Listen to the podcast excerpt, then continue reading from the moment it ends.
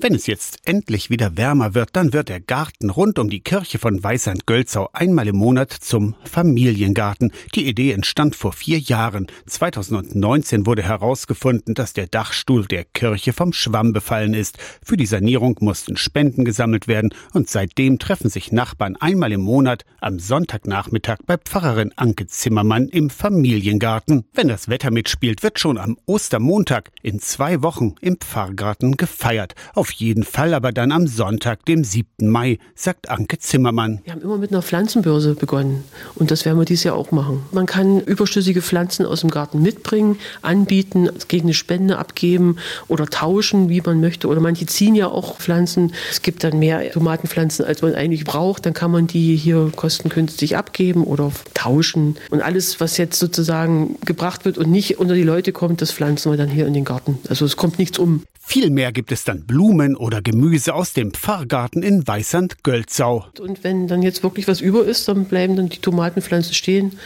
oder die Blumenstauden. Da ist ja viel Platz. Wir haben jetzt 10.000 Quadratmeter. Es findet sich überall ein Eckchen, wo man was reinpflanzen kann. Zwar wohnt Anke Zimmermann nicht im Pfarrhaus, hat aber bei sich zu Hause auch einen Garten zum Ausgleich oder um kreative Ideen zu spinnen. Das ist schon mein Hobby, da gehe ich gerne rein. Das finde ich auch als Entspannung. Also ich schimpfe dann mit dem Unkraut und dann kann ich mich dann so ein bisschen abreagieren.